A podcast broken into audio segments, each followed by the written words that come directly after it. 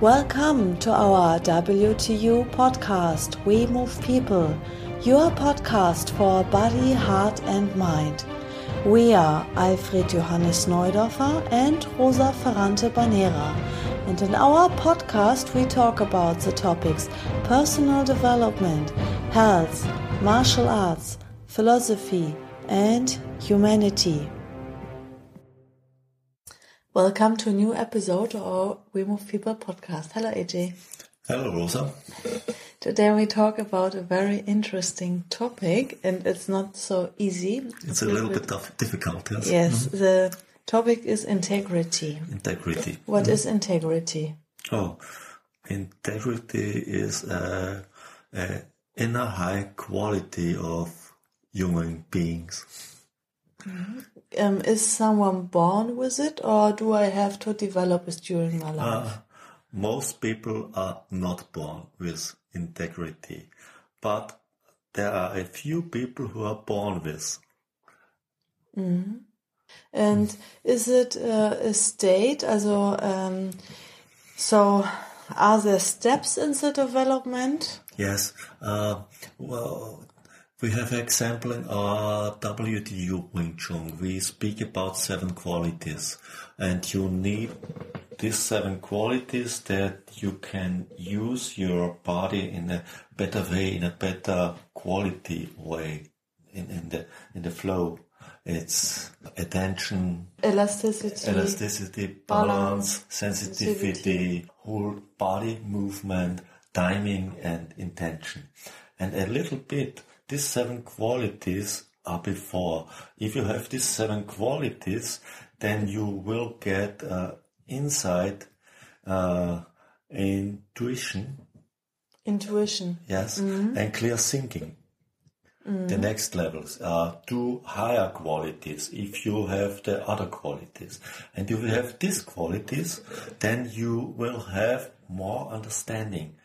More understanding not about the surface of the things, uh, more understanding about the patterns behind and the functions from these patterns and the results of the functions. And you have this, then you have wholeness, more wholeness in your being. And you have your wholeness in your being, then you will get integrity. It's the result from all these things before. Mm-hmm. But there are few people in the world who are born with this. But most people have to work hard to get this. It's like kung fu, hard work to have integrity. Question would be, what can I do to have integrity? So maybe one tool can be WTU WingTsun. If yes, you do uh, the if right you, way. If you do WTU WingTsun, it's it's not it's not like like okay the result will be integrity. If mm. you do things in the right way, like our WingTsun, you go to the target. Mm. And the target of, of, of traditional martial art is always integrity. If you are on a high level, you must have integrity. If you don't have integrity, you are not on this high level. The real inside point of Kung Fu or WTU WingTsun, it's the target is the attitude of a human being and the attitude at, at the end is the integrity. So what is integrity? How would you describe a person who has integrity? How do he behave? What do he do? What do he don't do? First, three words are in a little bit the outside of integrity. It's lawlessness, honesty, and incorruptibility. Mm-hmm. And integrity is to be correct and, and, and, and bending, regardless of whether it's for your own advantage or disadvantage. Important. If you do something with integrity, then you do what is necessary. You have no integrity if you only have to, to save yourself or to rescue yourself and if you destroy your integrity, if you save yourself, you lose your integrity. Oh, this would be also my next yeah. question. And when I uh, have integrity once in a life, can I lose it again? you can you can lose it if you allow it that someone destroy your will. So there's there's a there's a good picture from the past. The old warriors from Japan, the samurais. If they have to die because the, something happened and and they should be killed, then it was allowed for the samurai to do this for himself To kill himself, yes. because uh, he a real samurai never would be save his life if the result is that his will is broken. He don't allow that someone broke his integrity. And always uh, the and so uh, in most times uh, he has the right to kill himself. Then he don't lose his integrity. And in the WTU WingTsun, we have the 12 level mottos, what you said before, the 7 qualities and the 5 higher qualities.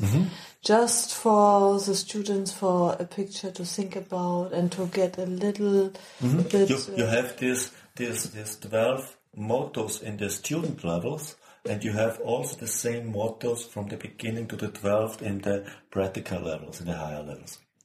And this, this is so the students become a picture in the mind.